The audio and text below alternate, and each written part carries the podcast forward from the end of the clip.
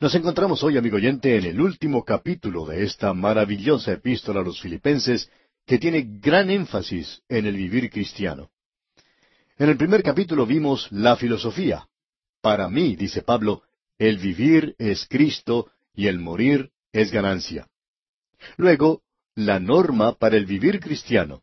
Dijo Pablo, haya pues en vosotros este sentir que hubo también en Cristo Jesús. Tenemos luego el premio, el galardón del vivir cristiano en el capítulo tres, donde Pablo dice, prosigo a la meta, al premio del supremo llamamiento de Dios en Cristo Jesús. Y usted puede notar que el Señor Jesucristo es el centro mismo y la circunferencia. Él es el corazón y la periferia del vivir cristiano. Ahora, aquí en el capítulo cuatro, vemos el poder, la fortaleza del vivir cristiano, y eso se destaca cuando llegamos al versículo trece, que nos dice, Todo lo puedo en Cristo que me fortalece.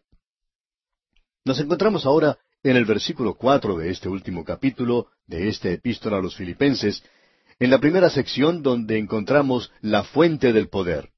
Más adelante tenemos el secreto del poder. Luego, continuando nuestra lectura en los versículos ocho y nueve, tendremos el santuario del poder y en los versículos diez hasta el último del capítulo veremos la satisfacción del poder. Veamos pues ahora lo que dice este versículo cuatro del capítulo cuatro de la epístola a los filipenses. Regocijaos en el Señor siempre. Otra vez digo, regocijaos. El gozo es la fuente misma del poder, la fortaleza del vivir cristiano. Regocijaos en el Señor siempre. Y eso quiere decir siempre, es decir, que lo debemos hacer sin tomar en cuenta el día, o si está claro, o si está oscuro, o si es difícil o fácil, o si nos estamos enfrentando a problemas o tentaciones, o si estamos viajando por entre las nubes. Esto que se nos dice aquí es un mandamiento. Este es un mandamiento para los creyentes regocijaos en el Señor siempre. Otra vez digo, regocijaos. Pablo repite esto en caso de que nosotros no nos demos cuenta muy bien de lo que él está diciendo. Regocijaos, regocijaos. Eso no es algo que usted y yo podemos lograr por nosotros mismos. Es un fruto del Espíritu. El fruto del Espíritu es amor, gozo, ¿se da cuenta? Gozo es la segunda cosa. No hay poder, no hay fortaleza en la vida del creyente, sino es a través del gozo. Aquel que no ha experimentado el gozo del Señor no tiene ningún poder. Escuche usted lo que dijo Nehemías allá en el capítulo ocho, versículo diez de su libro. Este es un pasaje bíblico de tremenda importancia. Escuche usted. Luego les dijo, Id, comed grosuras y bebed vino dulce, y enviad porciones a los que no tienen nada preparado, porque día santo es a nuestro Señor.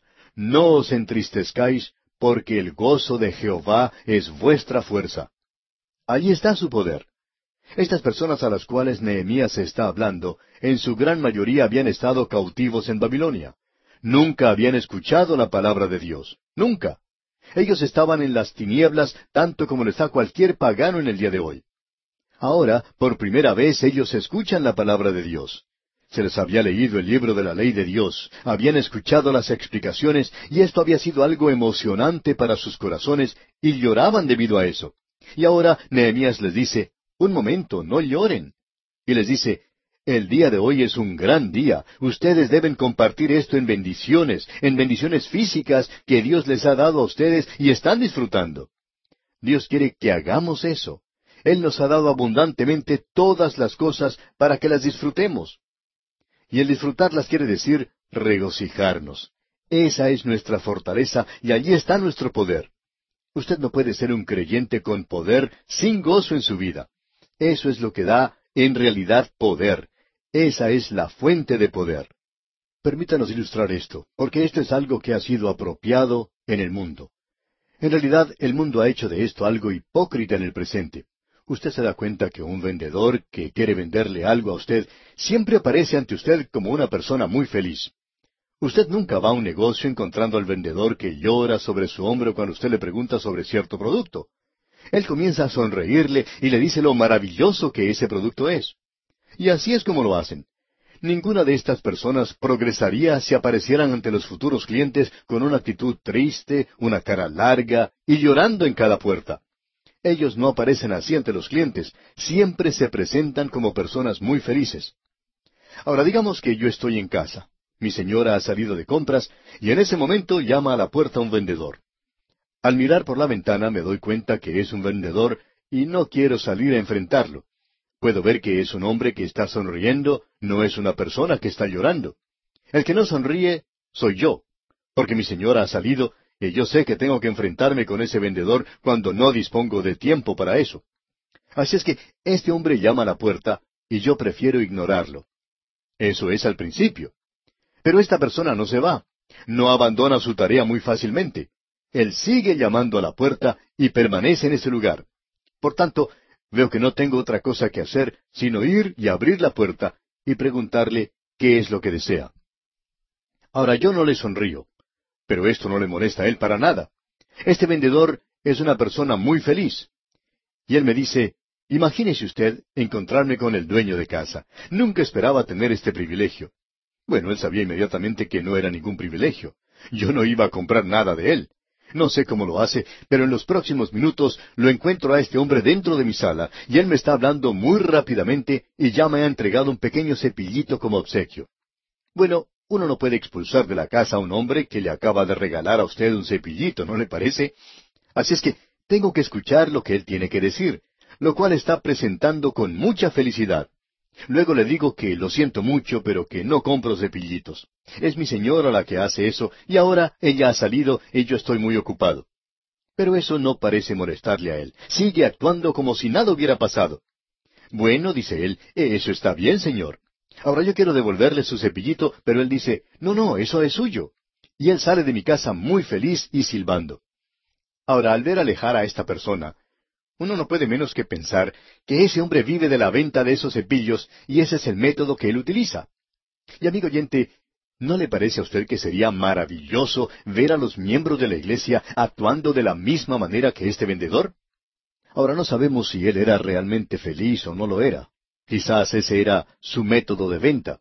Pero un hijo de Dios, amigo oyente, debería tener esa felicidad verdaderamente genuina y entonces habría poder en nuestras vidas si nosotros tuviéramos un poco más de gozo en nuestras vidas. El mundo está empeñado en producir esto. En realidad, la gente del mundo gasta mucho dinero para producir gozo. Lo llaman felicidad y están buscándola.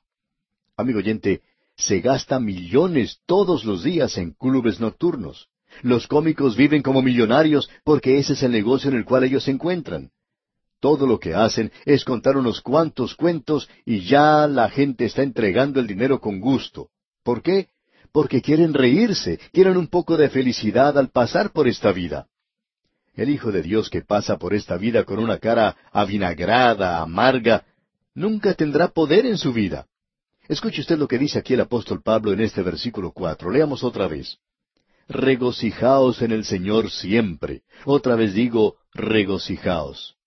El mundo trata de lograr esto de otras formas. Usted habrá notado los hoteles y en los moteles que todos tienen bares, con muy pocas excepciones, por supuesto. Todos ellos tienen lo que llaman la hora feliz.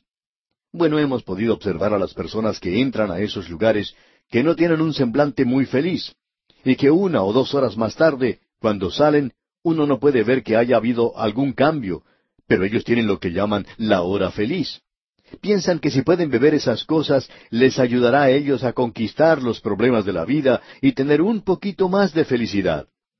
Hay muchas personas que en la actualidad están tratando de compensar por la insuficiencia de sus vidas de esa manera.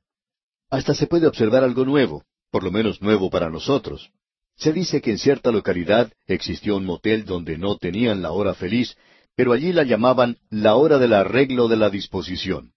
Ahora eso es algo nuevo para nosotros y podríamos recomendar esto que las iglesias tuvieran, una hora del arreglo de la disposición. Y creemos que esto ayudaría mucho. Todos los domingos por la mañana llega doña María y tiene muchas cosas que contar. Esta buena señora ha escuchado algunos chismes muy sabrosos durante la semana y no puede esperar para desparramarlos por la iglesia. Sería maravilloso si uno pudiese tomar a doña María y llevarla a una sala y ella podría tomar una tacita de café y allí uno podría hacerle cambiar a ella de parecer y hacer que se sintiera en realidad avergonzada de contar esas cosas terribles a los miembros de la iglesia. Quizá hasta hable de ellos y aún del pastor. Pero luego llega don Juan. Y ah, él se encuentra tan enojado que está lanzando fuego por la boca como uno de esos dragones de la Edad Media, simplemente porque las cosas no andan como él quiere. Sería bueno poder llevar a este hombre a esa sala, calmarlo un poco y ayudarlo a que pueda ir a la iglesia y disfrutar del sermón. Permítanos decirle, amigo oyente, que necesitamos una hora para el arreglo de nuestra disposición, una hora feliz en la misma iglesia. El diablo ha hecho creer a la gente que uno no puede pasar un momento feliz, verdaderamente feliz en la iglesia. Pero nosotros creemos que sí es posible tenerlo. Pensamos que así debería ser. Pensamos que debería ser un lugar de mucho gozo y que ese es el lugar de poder. En épocas pasadas se llamaba la reunión de oración la hora del poder. Bueno, eso es muy bueno, pero necesitamos algo más. Necesitamos regresar a la fuente y la fuente del poder es el gozo. Y en lugar de ir a una reunión de oración y pedirle cosas a Dios y que Él haga algo por nosotros, ¿por qué no pedirle que nos dé gozo, que nos llene de gozo en nuestras vidas? Ahora en los versículos cinco al siete encontramos el secreto del poder. En primer lugar, Pablo nos dice aquí en el versículo cinco de este capítulo cuatro, Vuestra gentileza sea conocida de todos los hombres. El Señor está cerca. Matthew Arnold tradujo eso como dulce racionalidad. Y me gusta eso. Vuestra dulce racionalidad sea conocida de todos los hombres. Sí, que usted es un creyente racional, que usted no es un fanático en lo que se relaciona a su fe. Nosotros deberíamos tener convicciones profundas, por supuesto, creemos en eso. Pero nosotros no debemos entregarnos al fanatismo, siempre tratando de enfatizar alguna pequeña cosa que creemos importante. Lo que nosotros debemos enfatizar es ese punto de importancia porque tenemos uno. Ese punto de importancia es la persona del Señor Jesucristo. Y si nosotros vamos a ser fanáticos, entonces, amigo oyente, seamos fanáticos de esta manera vuestra dulce racionalidad sea conocida de todos los hombres. El Señor está cerca. Ahora Pablo creía que el Señor Jesucristo iba a venir en cualquier momento. Pablo no esperaba que la gran tribulación entrara en esto. Él dice aquí, el Señor está cerca, y eso es realmente maravilloso. Luego dice él en el versículo seis, Por nada estéis afanosos, sino sean conocidas vuestras peticiones delante de Dios, en toda oración y ruego con acción de gracias. Parece que Pablo está haciendo un juego de palabras con dos pronombres indefinidos. Pablo utilizaba esta clase de razonamiento, esta clase de lógica. Él está colocando aquí al uno contra el otro, estos dos pronombres indefinidos, y creemos que el énfasis debe ser puesto en nada y todo. Podríamos decir, por nada estéis afanosos, en toda oración y ruego. La oración es el secreto del poder. Bueno, ahora se nos dice, por nada estéis afanosos. Hace un momento vimos un mandamiento. Ese es el nuevo mandamiento que Él nos ha dado y que dice, regocijaos. Y ahora tenemos aquí, por nada estéis afanosos en toda oración y ruego. Eso es lo que Pablo está diciendo aquí. Esta palabra nada es una palabra muy interesante. Nada es, bueno, nada en realidad. Si usted tiene algo, no es nada, ya es algo, ¿comprende? Si usted tiene alguna cosa, ya deja de ser nada. Es algo. Quizá no sea una buena expresión gramatical, pero por cierto que es aceptada. Nada es nada y usted no tiene que afanarse por nada. Ahora, ¿quiere decir esto que nosotros tenemos que mirar a la vida a través de un cristal color de rosa y que no debemos enfrentarnos a la realidad? ¿Que el pecado no es real? ¿Que la enfermedad no es algo real y verdadero? que los problemas no son algo cierto y que nosotros debemos ignorarlos? ¿Es acaso eso lo que quiere decir? No, amigo oyente. Cuando Pablo dice, por nada estéis afanosos, nos está indicando que debemos orar por todo. La palabra nada es la palabra más privativa del idioma español. Créame, amigo oyente, que deja todo de lado. Por nada estéis afanosos. Y eso quiere decir nada. Yo no sé en cuanto a usted, amigo oyente, pero este es un mandamiento que yo no cumplo. Si quiere saber la verdad, yo me preocupo, yo me afano.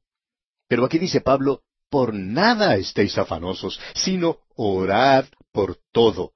Y la razón por la cual no debemos estar afanosos por nada es porque debemos orar por todo.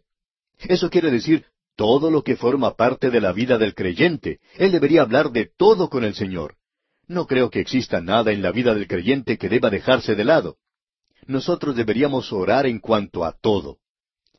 Hay personas que creen que hay algunas cosas por las cuales no deberíamos orar porque creen que son cosas muy pequeñas, muy insignificantes y que no debiéramos molestar a Dios con esto. En cierta ocasión, hace muchos años, se nos cuenta que se acercó una ancianita al doctor G. Campbell Morgan y le dijo, Doctor Morgan, ¿cree usted que debiéramos orar por las cosas pequeñas en nuestras vidas? A esto el doctor Morgan respondió en su manera característica. Señora, ¿puede usted mencionarme algo en su vida que sea grande para Dios? Amigo oyente, cuando usted y yo decimos que vamos a llevar nuestros grandes problemas a Dios, ¿qué es en realidad lo que queremos decir con eso de grandes problemas? Eso no es grande para Él. Él quiere que le llevemos todo a Él, lo que llamamos grande y lo que llamamos pequeño o insignificante. Él nos está diciendo aquí que debemos orar por todo, Creemos que el creyente debe acostumbrarse a hablar, a conversar con Dios y a llevarle y presentarle todo a Él en oración sin dejar nada de lado. Créanos, amigo oyente, que en ocasiones cuando uno se encuentra completamente solo por algunas horas, es bueno, es maravilloso invitar al Señor Jesucristo a que le acompañe y conversar con Él. Simplemente hablarle, decirle todo acerca de uno y contarle todas las cosas que uno no le contaría ni al más íntimo amigo. Es bueno contarle todo a Él, y creemos que es necesario que aprendamos a hacer esto. Deberíamos orar en cuanto a todo. Para finalizar hoy vamos a compartir algo que escribió Fenelon, uno de los místicos de la Edad Media. Creo que esto caracteriza lo que Pablo dice aquí cuando él expresa en toda oración y ruego. Y citamos lo que dijo Fenelon. Cuéntale a Dios todo lo que tienes en tu corazón de la misma manera en que uno vacía lo que se encuentra en el corazón de uno, los placeres y los dolores, como a un amigo querido. Cuéntale a Él todos los problemas para que Él te pueda consolar. Cuéntale a Él todos tus gozos para que Él pueda hacerte recobrar la sobriedad. Cuéntale tus deseos para que Él los pueda purificar. Cuéntale a Él las cosas que no te gustan para que Él te ayude a conquistarlas. Cuéntale tus tentaciones para que Él te pueda proteger de ellas. Muéstrale las heridas de tu corazón para que Él las pueda sanar. Desnuda ante Él tu indiferencia ante lo bueno, tu gustar depravado por el mal, tu inestabilidad. Cuéntale a Él que tu amor por ti mismo te hace injusto con los demás, cómo la vanidad te tienta para ser hipócrita, cómo el orgullo te encubre ante ti mismo como ante los demás. Si tú derramas de esta manera todas tus debilidades, necesidades, problemas, no faltará qué decirle. Nunca agotarás el tema se renovará continuamente. A la gente que no tiene secretos el uno con el otro, nunca le falta tema de conversación. Nunca tienen que pensar o, pesar sus palabras porque no hay nada que ocultar. Tampoco buscan algo que decir. Ellos hablan de la abundancia del corazón sin consideraciones, simplemente dicen lo que piensan. Benditos son aquellos que han logrado obtener una relación tan familiar sin reservas con Dios. Hasta aquí lo que expresó Fenelon. Pensamos que es bueno poder contarle a Dios todo. ¿Por qué es que no debemos estar afanosos? Es porque debemos orar en cuanto a todo, amigo oyente. Tenemos que enfrentar nuestros problemas, tenemos que reconocerlos, tenemos que llevarlos ante Dios en oración. Todas estas cosas, todo lo relacionado con la vida del creyente, tiene que ser hecho un asunto de oración. Y ahora se nos presenta algo más, algo que no vamos a poder considerar hoy, pero que lo trataremos Dios mediante en nuestro próximo programa. Es algo que en realidad parecería ser una contradicción. Debemos reconocer que es una paradoja. Él dice aquí que no debemos afanarnos en cuanto a nada y que debemos orar por todas las cosas. Es decir, si nos sean conocidas vuestras peticiones delante de Dios en toda oración y ruego con acción de gracias. ¿Sabe usted lo que Pablo nos está diciendo aquí? Pablo dice que tenemos que darle gracias a Dios por haber contestado nuestra oración en el momento en que estamos presentando nuestra petición, porque Él responderá. Ahora alguien quizá nos diga que nos detengamos en este instante mismo, y lo haremos dentro de un momento, pero quizá alguien nos diga, mejor que se detenga ahora mismo porque yo tengo oraciones que nunca han sido contestadas. Amigo oyente, yo no creo que usted tenga oraciones sin contestar si usted es un hijo de Dios. Creemos que Dios oye y contesta todas las oraciones de sus hijos. Y vamos a ver lo que queremos decir con esto en nuestro próximo programa. Regresamos hoy, amigo oyente, al capítulo cuatro de esta epístola del apóstol San Pablo a los Filipenses, y vamos a comenzar leyendo el versículo seis. Aquí estamos observando que es necesario poder para el vivir cristiano. Este es un capítulo que trata acerca de la fortaleza del creyente. Vimos en nuestro programa anterior, en nuestro estudio de los primeros cuatro versículos de este capítulo, que la fuente del poder era gozo. Ese es el vapor, por así decirlo, eso es lo que pone vapor en su caldera. Eso es lo que empuja la maquinaria y nos hace mover por Dios. El secreto del poder es la oración. Honradamente creemos que hay más personas que están siendo ganadas para el Señor por medio de la oración hoy que por cualquier otro método. Creemos que el evangelismo por medio de la oración es aún el método superior. Creemos que es necesario destacar esto en la actualidad porque hay muchas personas que piensan que tienen que estar muy ocupadas sirviendo a Dios. Permítanos decirle, amigo oyente, que todo lo que hacemos para Dios hoy tiene que ser hecho por medio de la oración. En nuestra última ocasión hicimos una declaración un poco fuera del ordinario. Usted recuerda que dijimos en primer lugar que nosotros no debemos preocuparnos o afanarnos por nada, y que debemos orar por todo, y ese es un mandamiento del Señor. Yo debo decir que yo llevo mis cargas al Señor en oración. Ahora eso parece como piadoso, quizás antulón, ¿verdad? Pero tengo que agregar que después de haber presentado todas estas cargas, todas estas cosas ante Él, cuando finalizo mi oración, Tomo todas esas cosas de nuevo y las pongo sobre mis hombros y continúo andando con la misma carga. Ese es mi problema. Ahora no sé cuál sea su problema, amigo oyente, pero este es un mandamiento que el Señor nos ha dado. Él nos ha dicho que quiere que confiemos en Él, que no nos preocupemos acerca de nada y que oremos en cuanto a todo. ¿No es eso maravilloso, amigo oyente? Me gustaría poder decirle a usted, amigo oyente, que yo me siento tan libre como las aves en los árboles libre como las abejas reuniendo su miel. Así es como el Señor quiere que nosotros seamos. Él dice, las aves no tienen que preocuparse en cuanto a su comida. Las flores que son tan hermosas no tienen que pasar ningún tiempo preocupándose acerca de su hermosura o de ser hermosas. Simplemente son así. No tienen que ir al salón de belleza. ¿Y cómo me gustaría poder decir que yo estoy viviendo de esa manera? Me gustaría vivir así. Quizá usted, amigo oyente, conoce esta ave que canta muy hermoso, que se llama mirlo o sinsonte, como se le conoce en algunas partes. Y a veces dan deseos de pagarle algo por lo hermoso que canta este pájaro. Ahora, ¿sabe usted que este pájaro canta también de noche? Claro que no está cantando realmente para uno. Y quizá a uno no le preocupe mucho si le escucha cantar o no, pero hay algo importante y es que por ahí cerca de él está la señora Mirla o la señora Sinsonte, y ella está empollando algunos huevos en su nido. Y hablando francamente, amigo oyente, yo creo que es muy aburrido esa tarea de estar sentado todo el día sobre un montón de huevos. Así es que este mirlo, este sinsonte, pasa la noche cantando para su esposa. Si uno se despierta temprano por la madrugada, lo puede escuchar cantando. ¿No le parece esto hermoso, amigo oyente? ¿Cuántos hombres se levantan, digamos, a las dos de la mañana para cantarle a sus esposas? Bueno, algunos de nosotros podríamos tener problemas si hiciéramos eso y nos levantáramos tan temprano para cantar. Pero esta ave no se preocupa por eso, y es más, tampoco se preocupa por su alimentación ni cómo la va a conseguir. Ella no le pide permiso al dueño de ninguna casa para llegar y tomar las frutas de su huerto o donde quiera que se encuentren. Simplemente van y saben que esa fruta está allí y la toman y se la comen. Eso es gratis para los pájaros y uno piensa, ese pájaro no tiene ninguna preocupación en cuanto a cómo va a obtener su alimentación, cómo va a conseguir algo para comer. Sabía que esa fruta estaba allí y que él podía comérsela. Amigo oyente, el punto que deseamos destacar es este.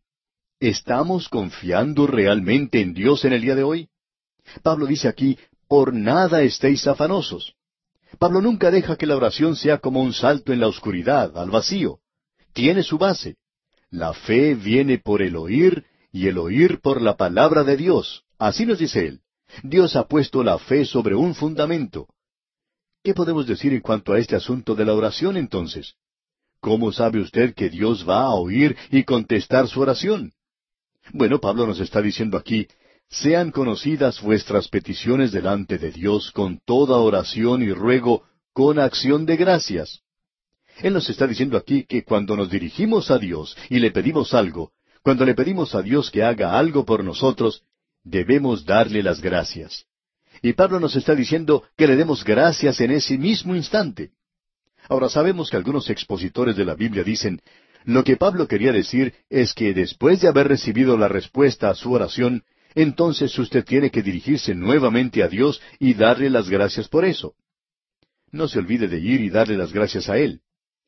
Bueno, amigo oyente, eso está bien, pero eso no es lo que Pablo está diciendo en realidad.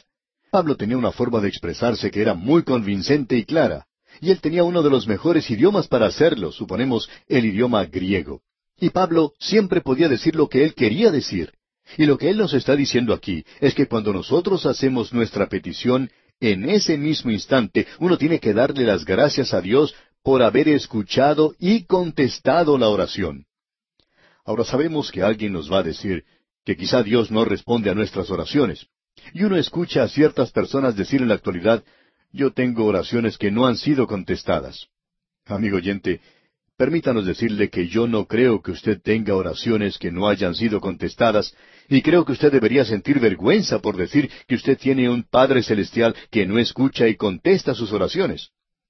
Alguien nos dice, pero yo he orado por cierta cosa y nunca la recibí. Bueno, amigo oyente, eso es probablemente cierto, pero usted recibió una respuesta a su oración, ¿verdad? Dios siempre escucha y contesta sus oraciones. Permítanos ilustrar esto.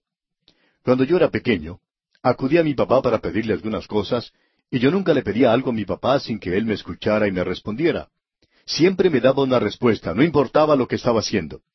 Cuando llegaba del trabajo, yo iba, le abrazaba y hablaba con él, y a veces le pedía que me diera una moneda para comprar algunos dulces, y en ese momento ponía su mano en el bolsillo y no importaba lo que esté haciendo, me daba dinero y yo iba y compraba los dulces. Algunas otras veces le pedía otra cosa. Recuerdo que en cierta ocasión le pedí que me diera una bicicleta y él me contestó que no me podía dar una bicicleta en ese momento. Pero él siempre me respondía. Él decía, no. Ahora la bicicleta vino algunos años más tarde. Pero debo decir aquí, amigo oyente, que la respuesta que mi padre daba más a menudo en cuanto a las cosas que yo le pedía era no pero siempre me contestaba. Y cuando mi papá decía que no, era algo más positivo que cuando decía que sí. Porque cuando él decía no, nosotros no teníamos nada que discutir en cuanto a eso. En realidad, no comprendo a los jóvenes de hoy en día que continúan argumentando y discutiendo con sus padres después que éstos les han hecho conocer su decisión final. Yo no sabía nada acerca de eso. Cuando yo era pequeño, cuando yo le decía a mi papá, ¿puedo tener eso? Y él decía, no, Allí se terminaba todo. Y amigo oyente, esa es la respuesta. Parece que Dios tiene a muchos hijos malcriados en el presente. Él les dice no a ellos cuando le piden algo y estos se ponen de mala cara diciendo yo tengo oraciones que no han sido contestadas. Amigo oyente, usted no tiene oraciones que no hayan sido contestadas. Dios siempre escucha y responde a sus oraciones. Como dijimos el otro día, ¿Cómo va a separar usted las cosas que son grandes o las cosas que son pequeñas? Usted siempre puede llevar cualquier cosa a Dios en oración y cuán maravilloso es eso. Permítame presentar otra ilustración porque creemos que este es un tema de importancia. Durante la época de la construcción del Canal de Panamá, trabajaba allí un ingeniero, y cuando después de varios inconvenientes el proyecto comenzó a moverse rápidamente, los constructores querían finalizarlo lo más pronto posible y no había vacaciones para nadie. Para compensar esto, se trajo a las familias de los hombres que allí trabajaban para que vivieran con ellos. Así es que la esposa y el pequeño niño de este individuo, que mencionamos que era un ingeniero, llegaron a ese lugar, y a causa del peligro de la malaria de la zona, fueron instalados en una casa flotante. Todas las tardes se podía ver a ese joven ingeniero con los planos del canal de Panamá remando en un pequeño bote hacia su casa flotante. Una noche tenía todos esos planos abiertos sobre la mesa y su pequeño hijito estaba jugando a sus pies. Él estaba jugando con un carrito de juguete. Este ingeniero, muy ocupado, notó que su pequeño comenzaba a llorar. Se había salido una rueda de su juguete y el pequeño, por más que trataba, no podía arreglarlo porque era un trabajo demasiado grande para el pequeño. No podía arreglar eso, así que hizo lo que hacen todos los pequeños cuando no pueden reparar sus juguetes. Comenzó a llorar. Uno podía pensar que este papá diría que se callara y saliera de ese lugar, o llamaría a la madre para que viniera y sacara al hijito de ese lugar porque estaba molestando. Pero él era un buen padre. Así es que lo que hizo él fue poner a un lado esos planos y levantó a su hijito y le preguntó qué era lo que le pasaba. El niño, con sus lágrimas en los ojos, le mostró su juguete roto, la rueda en la otra mano, y eso era un gran trabajo para el pequeñito, era algo casi imposible. El padre tomó entonces la rueda y rápidamente la colocó en el juguete del niño y se lo entregó. Le dio un beso a su hijito y lo puso nuevamente en el piso y el pequeño se puso a jugar otra vez muy contento. Él era un buen padre. Ahora, ¿sabe usted, amigo oyente, quién hizo a ese padre? Dios lo hizo. Él puso ese instinto muy adentro del corazón humano. Ese padre tiene un hijo o una hija y va a dejar de hacer cualquier cosa para poder ayudarlos. ¿Por qué? Porque nosotros tenemos un Padre Celestial así en el día de hoy. Si se sale una rueda aquí abajo, nosotros podemos acudir a Él. Puede ser que nos parezca algo demasiado grande para nosotros, pero no es así para Él. Nuestro Dios escucha y también responde. Él puede decir no. En efecto, mi experiencia ha sido que Él ha dicho no mucho más a menudo de lo que Él ha dicho sí. A veces se nos presenta lo que creemos son buenas oportunidades y queremos aprovecharlas en ese instante. Por circunstancias que están fuera de nuestro control, no podemos lograr eso. Entonces nos dirigimos en oración a Dios y clamamos ante Él. Le decimos a Él que no nos ha ayudado y que ha fracasado en lo que nosotros consideramos la más grande oportunidad de nuestra vida. Y en realidad lo que estamos haciendo, amigo oyente, es acusarlo y decirle que no pudimos aprovechar eso por culpa suya. Pero luego, con el pasar del tiempo, podemos observar que lo que nos parecía entonces una buena oportunidad hubiera sido en realidad un desastre. Entonces nos damos cuenta que el Señor nos había contestado, pero no de la manera en que nosotros esperábamos o queríamos. Amigo oyente, nuestro Padre Celestial nos responde muchas veces y nosotros, para vergüenza nuestra, no le damos gracias a Él en esa oportunidad. En lugar de darle gracias, le acusamos por no darnos la respuesta que queremos. Pero debemos reconocer que Él es quien conoce el futuro, nos conoce a nosotros y por tanto la respuesta para esa gran oportunidad que se nos presenta, según nuestro entendimiento, es un no. Así es que, amigo oyente, en la próxima ocasión que usted crea tener una oración sin contestación, ¿por qué no dice, mi Padre Celestial, Él escuchó mi oración, pero me dijo que no, que yo estoy equivocado. Amigo oyente, nuestro Padre Celestial escucha y contesta nuestras oraciones. Así es que sean conocidas vuestras peticiones delante de Dios en toda oración y ruego con acción de gracias. Notemos ahora lo que el versículo siete de este capítulo cuatro de la Epístola a los Filipenses nos dice. Y la paz de Dios, que sobrepasa todo entendimiento, guardará vuestros corazones y vuestros pensamientos en Cristo Jesús. La paz de Dios que sobrepasa todo entendimiento. ¿Qué clase de paz es esa? Bueno, la Biblia nos menciona varias clases diferentes. Existe la paz mundial que está siendo buscada por el mundo en este instante. Se ha gastado gran cantidad de dinero, millones, para tratar de obtenerla. Y el mundo nunca la logrará sino hasta cuando llegue a este mundo el príncipe de paz, él es el único que puede brindar paz en este mundo. Luego tenemos la paz de la cual nos habló Pablo allá en el capítulo cinco de su epístola a los romanos cuando dijo, Justificados pues por la fe, tenemos paz para con Dios. Esa es la paz que llega a un alma que ha tenido complejo de culpa, indicando que las cosas ahora están bien entre usted y Dios y que sus pecados han sido perdonados. Cierto profesor de psicología, quien es un maravilloso creyente, dijo en cierta ocasión, la única manera por la cual uno puede librarse de un complejo de culpa es en la cruz de Cristo. Y esa es una paz que usted puede conocer, que sus pecados han sido perdonados. Tenemos luego esa paz que se conoce como tranquilidad. El Señor Jesucristo dijo, La paz os dejo, mi paz os doy. Yo no os la doy como el mundo la da. Esa es la paz de la cual él hablaba cuando dijo, Venid a mí todos los que estáis trabajados y cargados, que yo os haré descansar. Ese es el descanso de la redención.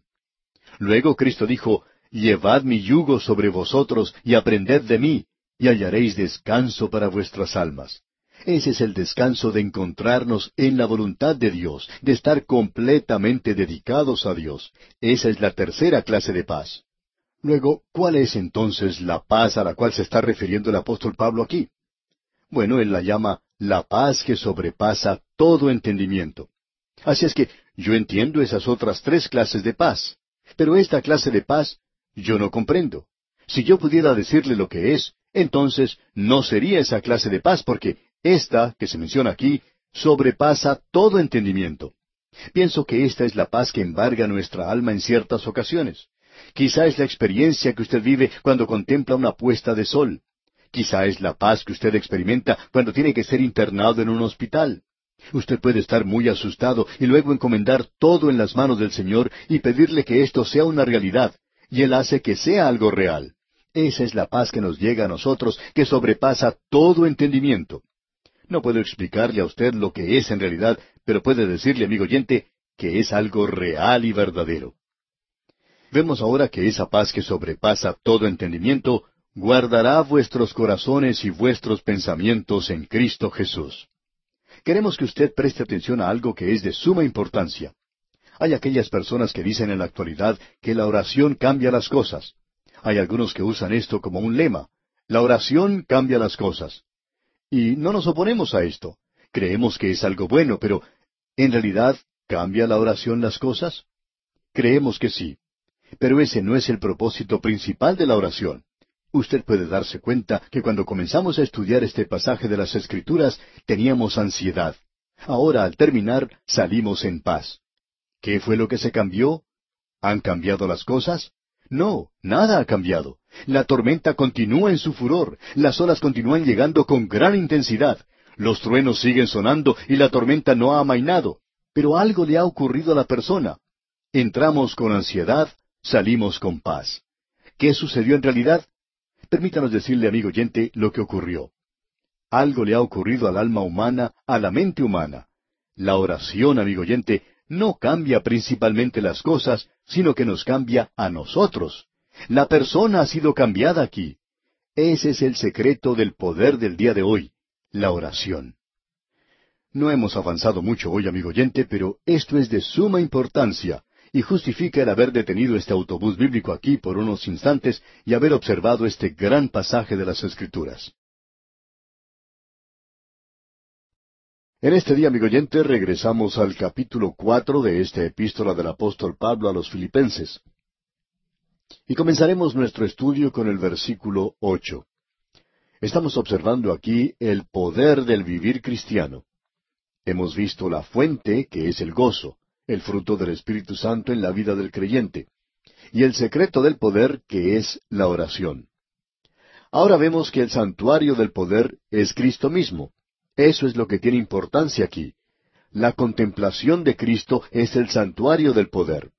Escucha, amigo oyente, lo que dice la primera parte de este versículo ocho del capítulo cuatro de la epístola a los Filipenses.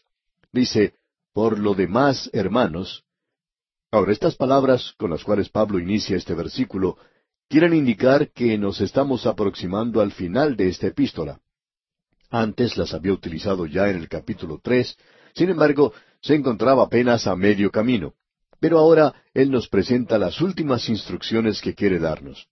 Y entonces, en este versículo ocho, Él dice, Por lo demás, hermanos, todo lo que es verdadero, todo lo honesto, todo lo justo, todo lo puro, todo lo amable, todo lo que es de buen nombre, si hay virtud alguna, si algo digno de alabanza, en esto pensad. Alguien ha llamado a este versículo la biografía de Cristo más breve que se haya escrito. Y pensamos que es muy buena. ¿Quién es verdadero? Cristo lo es. Él dice, yo soy el camino, la verdad y la vida. Ahora aquí dice, todo lo honesto. ¿Quién es honesto? Jesucristo todo lo justo. Bueno, Él es justo, y Él va a gobernar algún día en justicia y verdad. Todo lo puro. ¿Quién quiere ponerse de pie y decir que es puro, amigo oyente? No creemos que haya muchos de nosotros que podamos levantarnos y decir eso, pero Cristo podía decir, ¿quién de vosotros me redarguye de pecado? Él es puro, amigo oyente. Luego leemos, todo lo amable. Ah, amigo oyente, cuán maravilloso es Él. Y todo lo que es de buen nombre, si hay virtud alguna, si algo digno de alabanza, en esto pensad, dice Pablo. ¿A quién debemos alabar? En la virtud se incluye mucho más de lo que nosotros pensamos. Indica aquello que tiene hombría, aquello que es noble, estas virtudes que han pasado de moda en la actualidad. Usted es chapado a la antigua si enfatiza estas cosas. Bueno, nuestro Señor Jesucristo no era así y en Él nosotros podemos pensar. En la actualidad, amigo oyente, usted y yo vivimos en un mundo sucio. No importa donde quiera que vayamos, uno se ensucia. Uno no puede ni siquiera caminar por las calles de la ciudad sin ensuciarse. Su mente se ensucia, sus ojos se ensucian. La realidad es que uno se ensucia físicamente al mirar a este mundo de la actualidad. ¿Se cansa usted, amigo oyente, alguna vez de toda esta suciedad e inmundicia que encontramos aquí? Podríamos considerar la televisión del presente, las tristes cosas que podemos observar por medio de ella. Cosas que no tienen valor alguno, es sencillamente hablando un gran vacío, y por cierto que lo es. Es como el mirar al desierto árido en el presente. Y aún así hay multitudes que tienen sus ojos pegados a ese aparato y sus mentes están siendo saturadas con la inmundicia, la suciedad, la violencia y otras cosas que, por cierto, no ayudan en nada a la mente. ¿Y qué decir del Internet? La gran tecnología en todo su apogeo, aparte de brindar rapidez y precisión en las comunicaciones, también está infestada de pornografía, por ejemplo. Podemos decir que este avance tecnológico es un arma de doble filo. ¿Qué puede entonces hacer un creyente? Bueno, mi oyente, si usted va a pasar su tiempo con la inmundicia, la suciedad y las cosas dudosas de este mundo, usted no va a ser un creyente con poder en su vida. Esa es la razón por la cual hoy tenemos tantos creyentes insípidos, desabridos, tantos que son muy débiles en la fe. Y aquí tenemos el problema. Ellos pasan demasiado tiempo durante la semana con las cosas de este mundo, no solo llenándose sus estómagos con las cosas del mundo, sino también llenando sus mentes y corazones con lo que aquí existe. Luego se preguntan, ¿por qué es que no tienen poder en sus vidas? ¿Cuánto tiempo pasa usted, amigo oyente, estudiando la palabra de Dios? ¿Cuánto tiempo pasa usted contemplando a Cristo? Eso es lo que se enfatiza allá en la segunda epístola a los Corintios, capítulo tres, versículo dieciocho, donde Pablo dice, Por tanto, nosotros todos, mirando a cara descubierta como en un espejo la gloria del Señor, somos transformados de gloria en gloria en la misma imagen, como por el Espíritu del Señor. La palabra de Dios es el espejo, y nosotros estamos reflejando en un espejo la gloria del Señor. ¿Cómo va usted a contemplar a Cristo? La única manera en la cual usted puede contemplar al Cristo viviente es por medio de la palabra de Dios, amigo oyente. El contemplarle allí le permite ver que existe una libertad que Él le da a usted. Y Él también le da crecimiento. Y usted no puede obtener esto de ninguna otra forma sino mediante la palabra de Dios. Esa es una de las razones por la cual hay tanta debilidad en la actualidad. Es sorprendente en realidad ver cuán fácilmente los creyentes del día de hoy son llevados por todo viento de doctrina que se presenta. Estos no son capaces de discernir la verdad del error en la hora presente. Cualquier clase de herejía encuentra un eco en las mentes y corazones de muchos, y eso es algo que nos perturba en realidad. ¿Por qué es que existe tanta debilidad en el así llamado círculo fundamental del presente? Una explicación para esto, según entendemos, es simplemente una cosa, ignorancia de la palabra de Dios. Y la ignorancia de la palabra de Dios es la razón por la cual existe tanta debilidad en el día de hoy. Cuán pueril, cuán inconsecuente es el impacto de la vida de los creyentes en la actualidad. Y el solo salir y repartir unos folletos y recitar el plan de salvación es algo bueno. No queremos quitarle importancia a eso, amigo oyente. Pero usted tiene que tener una vida que apoye eso, que tiene poder porque usted ha estado contemplando a la persona de Jesucristo y contemplándole a Él en la palabra de Dios. Gran cantidad de creyentes en la actualidad simplemente van a la iglesia para ser entretenidos. Ellos no siempre tienen un motivo digno para ir a la iglesia y no van a ese lugar para escuchar la palabra de Dios. Van simplemente a entretenerse o a ser deslumbrados por alguna cosa y se sientan allí simplemente por una hora, no mucho más de eso, estamos seguros, y luego se sienten religiosos, se sienten piadosos, se sienten santurrones.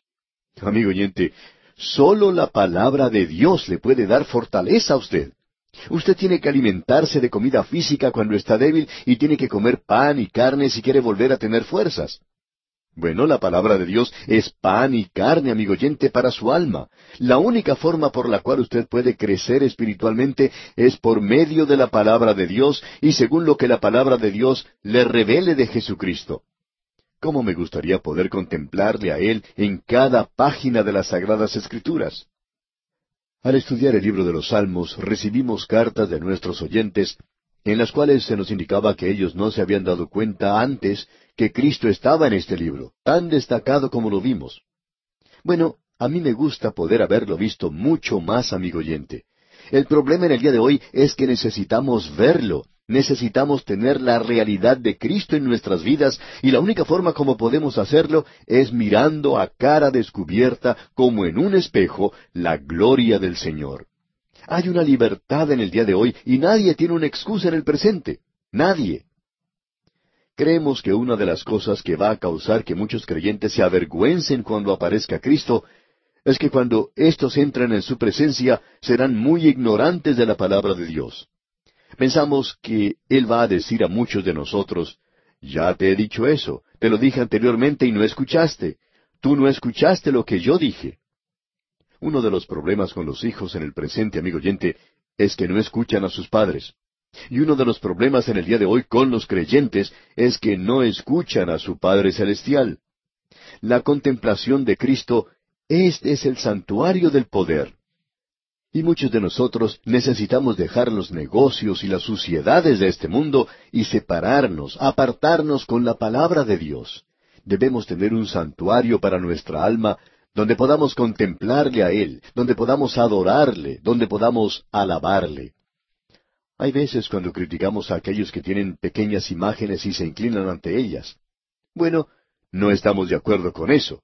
No queremos ser malentendidos en este asunto y debemos aclarar que creemos que tener una imagen es algo que está equivocado. Pero eso es otra cosa. No creemos que es correcto en el día de hoy para los creyentes el vivir como si Cristo ni siquiera existiera.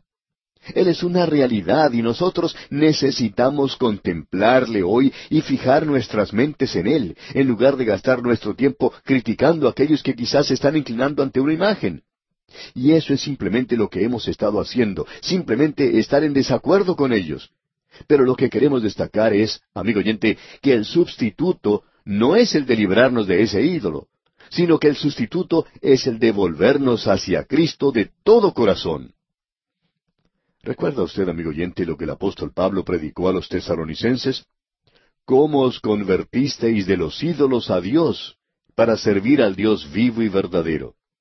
Es necesario que usted se vuelva primero a Él, y cuando usted se dirige a Él, entonces ya no va a necesitar estas otras pseudoayudas que tenía antes. Y el único camino por el cual usted puede volverse a Él lo encontramos aquí en la palabra de Dios, contemplándole a Él como en un espejo, al Señor Jesucristo.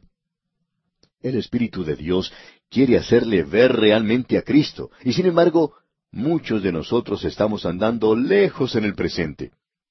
Ah, amigo oyente, que el Espíritu Santo nos ayude a acercarnos un poco más a Él. Y llegamos ahora a la última división de este capítulo cuatro de la Epístola a los Filipenses, y tenemos la satisfacción del poder. Podríamos llamarle también la victoria sobre el afán.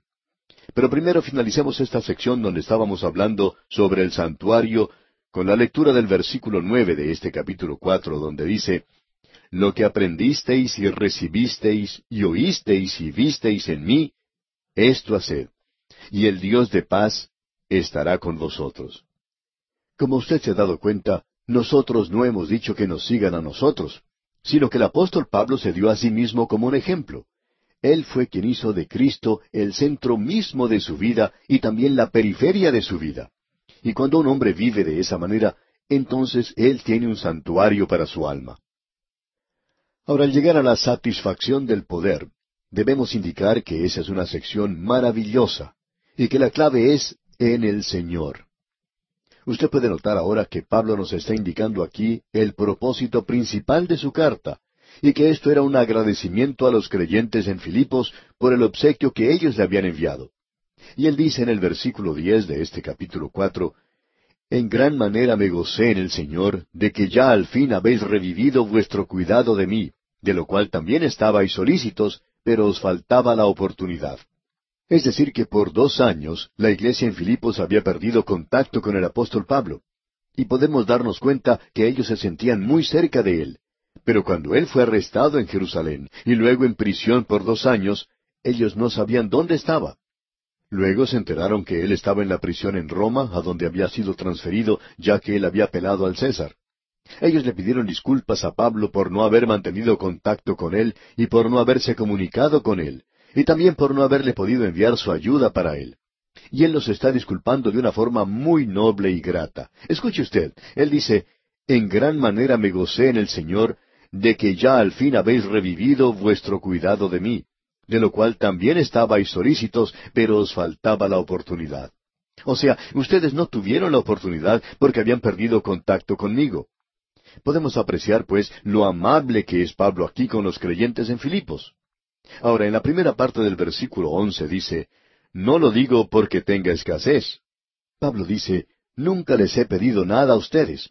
Yo nunca envié una carta a ustedes diciéndoles que tendría que dejar de transmitir este programa si ustedes no me enviaban ayuda.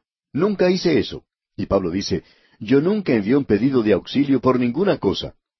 Pablo dice que la razón para eso es, leamos parte del versículo once, pues he aprendido a contentarme cualquiera que sea mi situación. Y debemos indicar, amigo oyente, que esta es una declaración maravillosa. He aprendido a contentarme cualquiera que sea mi situación. Debemos decir que es maravillosa la reacción de este hombre ante la situación en la que se encuentra. No importaba si él estaba en la prisión o fuera de ella. Él estaba contento. Con nosotros, en cambio, es diferente. Si las cosas andan bien y nos encontramos en el lugar apropiado, estamos contentos y es maravilloso estar así. Yo oro al Señor para que Él me permita que en mi vida yo aprenda a estar contento en cualquier situación en la que me encuentre, ya sea trabajando aquí o viajando por algún lado. Y esto quiere decir que las circunstancias tienen mucho que ver con nuestra forma de estar contentos en el día de hoy. Pero Pablo nos dice aquí que aprendió a estar contento en cualquier situación. Luego él sigue diciendo en la primera parte del versículo doce, sé vivir humildemente y sé tener abundancia. O sea, Sé lo que es estar caído, sé lo que es no tener nada, y sé lo que es tener mucho. Y el versículo doce dice, Sé vivir humildemente y sé tener abundancia. En todo y por todo estoy enseñado, así para estar saciado como para tener hambre, así para tener abundancia como para padecer necesidad. El apóstol nos está diciendo, hay ocasiones cuando yo no tengo nada, y he aprendido a estar contento así. Y luego hay otras ocasiones cuando hay tanta abundancia y Dios ha provisto esto de una forma maravillosa y he aprendido a aceptar esto también.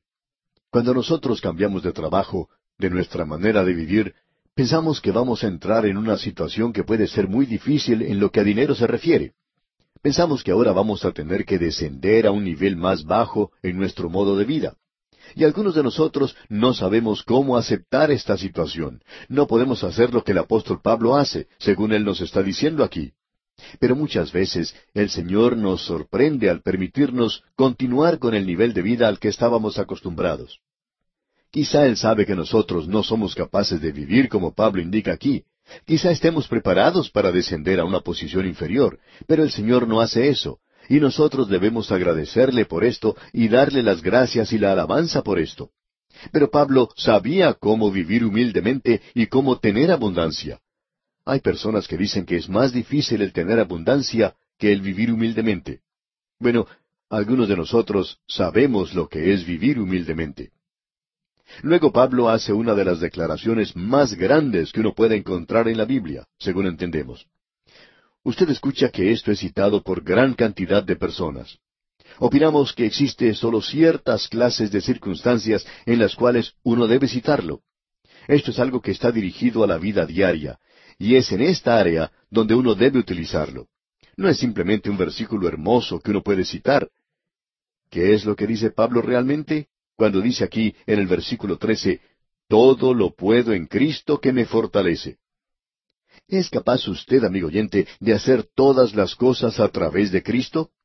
No citemos esto entonces, a no ser que esto sea una realidad que ya ha obrado en nuestras propias vidas. Mira, amigo oyente, vamos a detenernos aquí por hoy. Dios mediante, continuaremos en nuestro próximo programa y esperamos concluir este estudio de la epístola a los filipenses en nuestro próximo estudio. Llegamos hoy, amigo oyente, al punto final de la epístola a los filipenses. Este ha sido un libro muy importante y hemos leído cosas muy interesantes.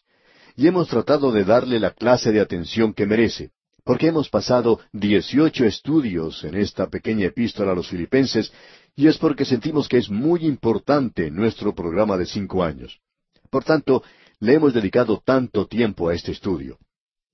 Vimos en el primer capítulo la filosofía del vivir cristiano expresado en una frase. Para mí, el vivir es Cristo y el morir es ganancia. Es una filosofía muy alta, por cierto. Me gustaría a mí poder decir que honestamente esta es la filosofía de mi vida.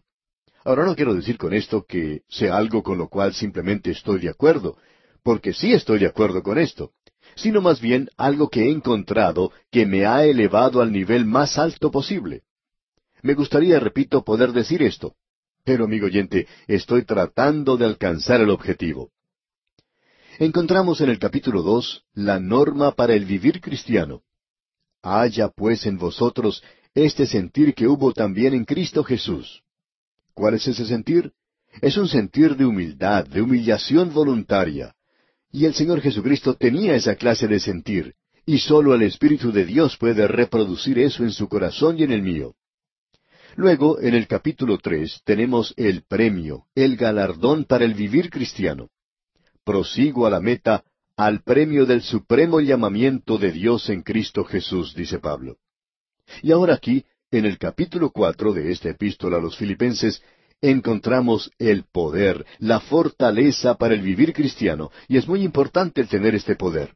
Vimos que la fuente del poder es el gozo y que el secreto del poder es la oración que el santuario del poder es donde usted y yo podemos encontrarnos a solas con Cristo Jesús, donde podemos hacer nuestra confesión directamente a Él, pedirle a Él que nos limpie, porque Él está ceñido con la toalla por medio de la cual Él nos limpia, no solamente nuestros pies, sino nuestra mente, nuestro corazón, nuestros ojos, los oídos de aquellos que son suyos, para que podamos tener comunión con Él.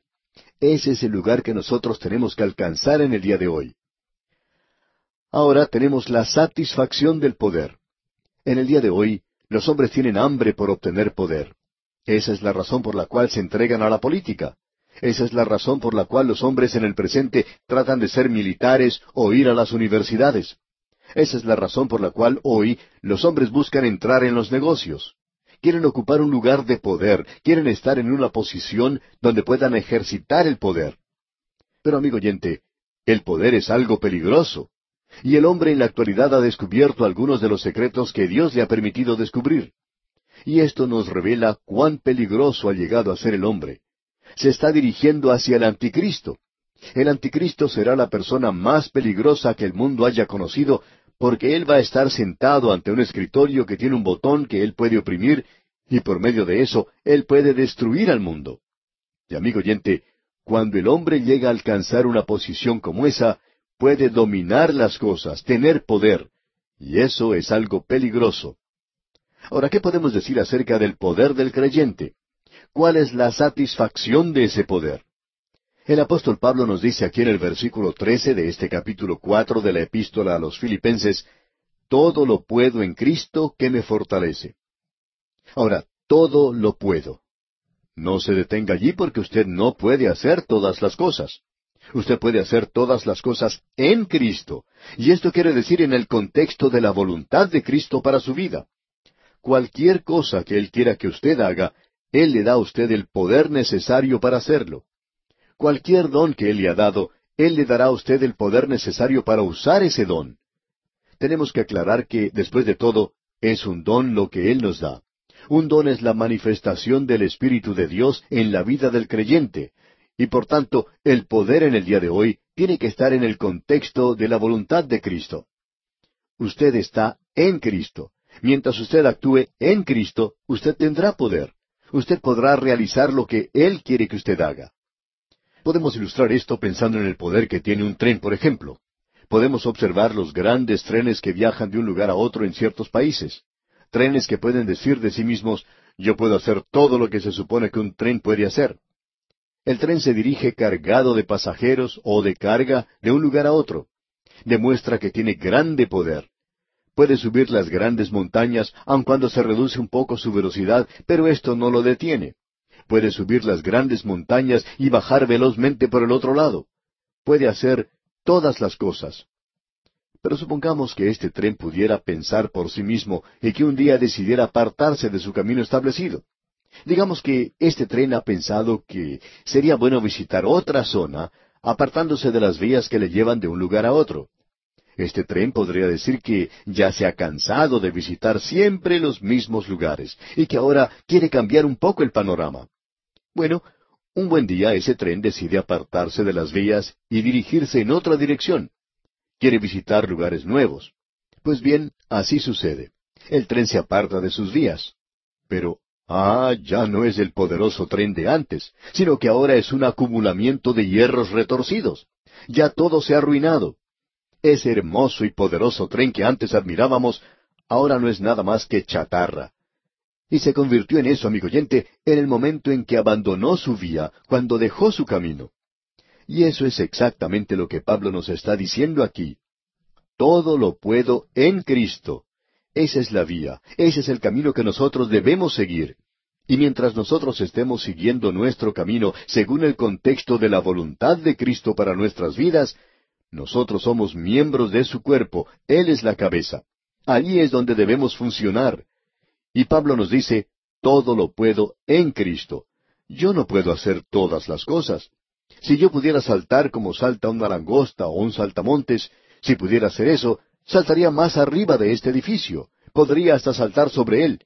Pero no puedo hacerlo. Yo no puedo saltar tanto en comparación con ese pequeño insecto. Un saltamontes puede saltar mucho comparado con su tamaño. Yo no puedo hacer todas las cosas. Ah, pero sí las puedo hacer en Cristo. Él es quien me da la fuerza, la fortaleza, según nos indica aquí el apóstol Pablo. Él puede darle a usted la fuerza que necesita, amigo oyente. Él puede capacitarlo a usted para hacer las cosas que en su voluntad y en el contexto de su vida cristiana, Él quiere que usted haga. Y amigo oyente, eso le dará a usted una satisfacción profunda, tremenda. Esa es la satisfacción del poder. Hoy Él no está poniendo en mis manos o en sus manos un poder sin control. Él no ha puesto una bomba atómica en mis manos. Él podría hacerlo pero no lo ha hecho. Sin embargo, Él ha dicho que como miembro del cuerpo de Cristo, si usted funciona en esa posición, Él nos puede dar todo lo que necesitamos. Usted será capaz de realizar aquello que se supone tiene que hacer. Y eso es lo que Pablo nos indica aquí cuando dice esa expresión, todo lo puedo en Cristo que me fortalece. Notemos ahora lo que nos dice aquí el versículo catorce de este capítulo cuatro. Sin embargo, Bien hicisteis en participar conmigo en mi tribulación. Pablo ahora les está hablando a ellos muy claramente. Él ya había aclarado esto ante ellos con anticipación, ¿recuerda usted? Él había dicho, he aprendido a contentarme cualquiera que sea mi situación. Sé vivir humildemente y sé tener abundancia. Es decir, que Pablo indica que él estaba donde debe estar. ¿Dónde estaba él? En la prisión en Roma. Y usted debe recordar que los filipenses le habían dicho a él, Ay, hermano Pablo, cuán trágico es que usted tenga que estar en esa prisión. El Evangelio está siendo perjudicado a causa de esto.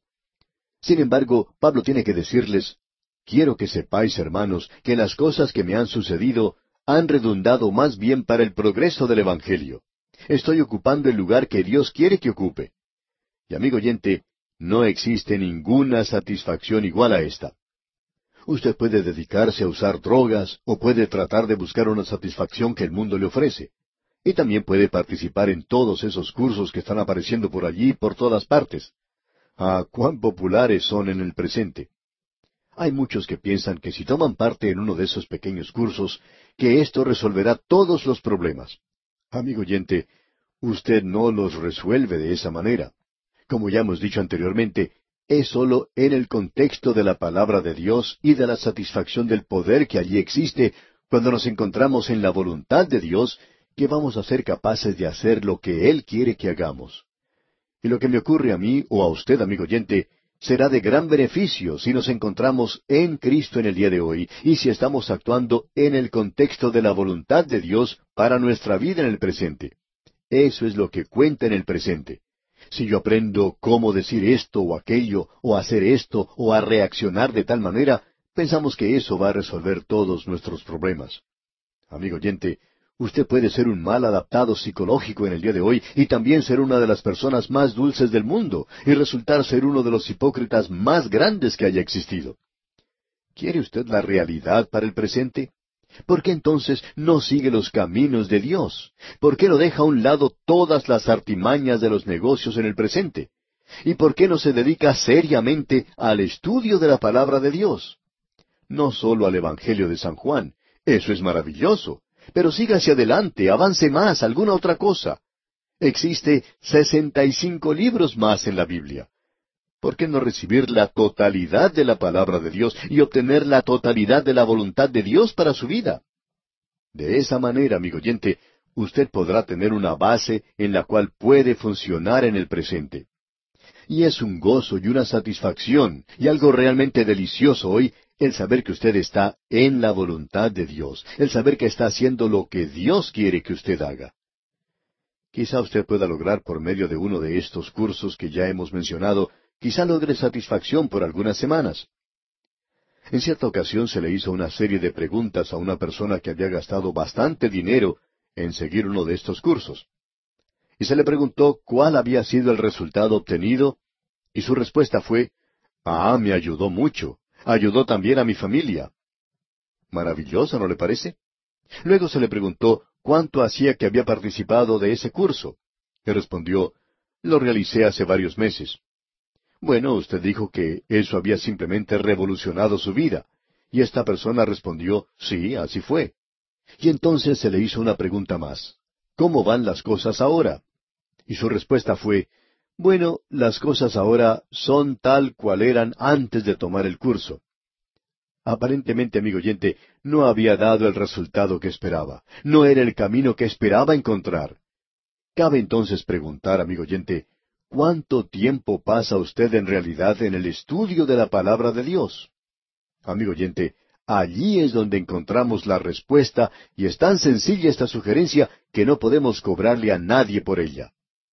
No podemos crear un curso alrededor de esto o inventar algo para que la gente nos dé dinero. Solo podemos decir, ¿por qué no toma usted la palabra de Dios? ¿Por qué no estudia la palabra de Dios? Es por eso que Pablo le podía decir a los filipenses que lo que le había ocurrido a él era para el progreso del Evangelio, y que él sabía cómo vivir en humildad y cómo vivir en abundancia. Actuando honestamente, amigo oyente, ¿cómo me gustaría poder decir eso a mí algunas veces? Cuando las cosas nos salen bien, podemos sentirnos bien. El autor de estos estudios bíblicos, el doctor J. Vernon McGee, Contaba que cuando él estaba escribiendo las notas para este estudio de la epístola a los filipenses, se encontraba en una zona donde había nevado mucho, había caído mucha nieve y había paralizado completamente toda esa zona. Él no se podía dirigir a ningún lugar, todo se había detenido y él no podía regresar a su hogar. Se encontraba visitando a sus familiares y lo único que podía hacer era dirigirse a su residencia, a la residencia de ellos. Todo estaba paralizado, los transportes, las escuelas, los negocios, todo. Uno no podía ir de un lugar a otro. Todo lo que podía hacer era caminar nada más. Ni siquiera se podía utilizar los teléfonos para poder preguntar si uno podía salir de ese lugar de una manera u otra. Y él decía que él encontró muy difícil el conformarse con esa situación en la que se hallaba. Pero el Señor le dijo en esa ocasión, Bueno, ahora tú tendrás que decir a la gente que tienen que aprender a estar satisfechos cualquiera sea su situación.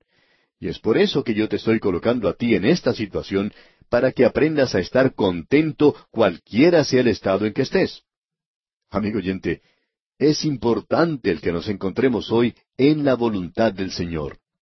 Ahora Pablo dice aquí en el versículo quince de este capítulo cuatro, Y sabéis también vosotros, oh filipenses, que al principio de la predicación del Evangelio, cuando partí de Macedonia, ninguna iglesia participó conmigo en razón de dar y recibir, sino vosotros solos. Esta iglesia era en realidad una verdadera joya. Existen muchas iglesias así en muchos de nuestros países en el presente. Iglesias maravillosas que tienen un gran corazón, que tienen una maravillosa comunión y que están haciendo cosas maravillosas por Dios, y Dios las está bendiciendo de una manera hermosa. Esta iglesia de Filipos ocupaba un lugar muy especial en el corazón del apóstol Pablo, y ellos eran quienes habían enviado su apoyo para la obra que él estaba realizando. Pablo era misionero de ellos. ¿No le hubiera gustado a usted, amigo oyente, tener un misionero como Pablo y poder apoyar su obra? Ahora Pablo dice aquí en el versículo 16, Pues aún a Tesalónica me enviasteis una y otra vez para mis necesidades. Usted recuerda que Pablo tuvo que abandonar Filipos de una manera repentina. Él tenía que seguir su camino. Estaban por atacarlo en esa localidad, la gente quería apedrearlo y darle muerte. Así es que él se dirige a Tesalónica y nuevamente tiene problemas allí. Nadie estaba ayudando a Pablo sino la iglesia de los filipenses. Y él dice aquí en el versículo 17, no es que busque dádivas, sino que busco fruto que abunde en vuestra cuenta. Y yo creo, amigo oyente, que la iglesia de Filipos ha estado recibiendo dividendos desde ese día hasta el presente. En este mismo momento estamos estudiando la epístola a los filipenses y cualquier beneficio que se obtenga de este estudio, ellos reciben un dividendo. Ellos reciben un dividendo porque tienen acciones con el apóstol Pablo. Amigo oyente, cuán hermoso es poder tener una parte en la predicación de la palabra de Dios. Notemos ahora lo que dice el versículo 18 pero todo lo he recibido y tengo abundancia. Estoy lleno, habiendo recibido de Epafrodito lo que enviasteis, olor fragante, sacrificio acepto, agradable a Dios. Amigo oyente, el sumo sacerdote entraba y ofrecía el incienso, o ponía el incienso sobre el altar, y esto subía como un olor agradable, dulce. Y eso es lo que su ofrenda a Dios es cuando se da de la forma correcta. Luego dice en el versículo 19, mi Dios, pues, suplirá todo lo que os falta, conforme a sus riquezas en gloria en Cristo Jesús. Y creemos que Dios bendice a aquellos que hacen esto. Él no ha prometido que lo bendecirá a uno de una forma monetaria o física. Si Él lo hace, ese es un beneficio extra. Eso es algo que Él hace simplemente porque Él hace las cosas con mucha bondad. Y en el versículo veinte leemos, al Dios y Padre nuestro sea gloria por los siglos de los siglos. Amén. Que la gloria sea para Dios. Y luego él piensa en algo más. Dice, saludad a todos los santos en Cristo Jesús. O sea, que los saluden a ellos personalmente a nombre del apóstol Pablo. Y luego dice, los hermanos que están conmigo os saludan. ¿No le parece esto algo hermoso, amigo oyente? Luego en el versículo 22 él dice, todos los santos os saludan, y especialmente los de la casa de César. Estos eran aquellos que eran miembros de la nobleza, los patricios, los que pertenecían a la casa de César, y ellos eran creyentes y querían ser recordados ante los creyentes de Filipos. Y él finaliza con una bendición, y dice en el versículo 23, La gracia de nuestro Señor Jesucristo sea con todos vosotros. Amén. Y nosotros, amigo oyente, también finalizamos este estudio de esta maravillosa epístola a los filipenses con estas mismas palabras. La gracia de nuestro Señor Jesucristo sea con todos vosotros. Amén.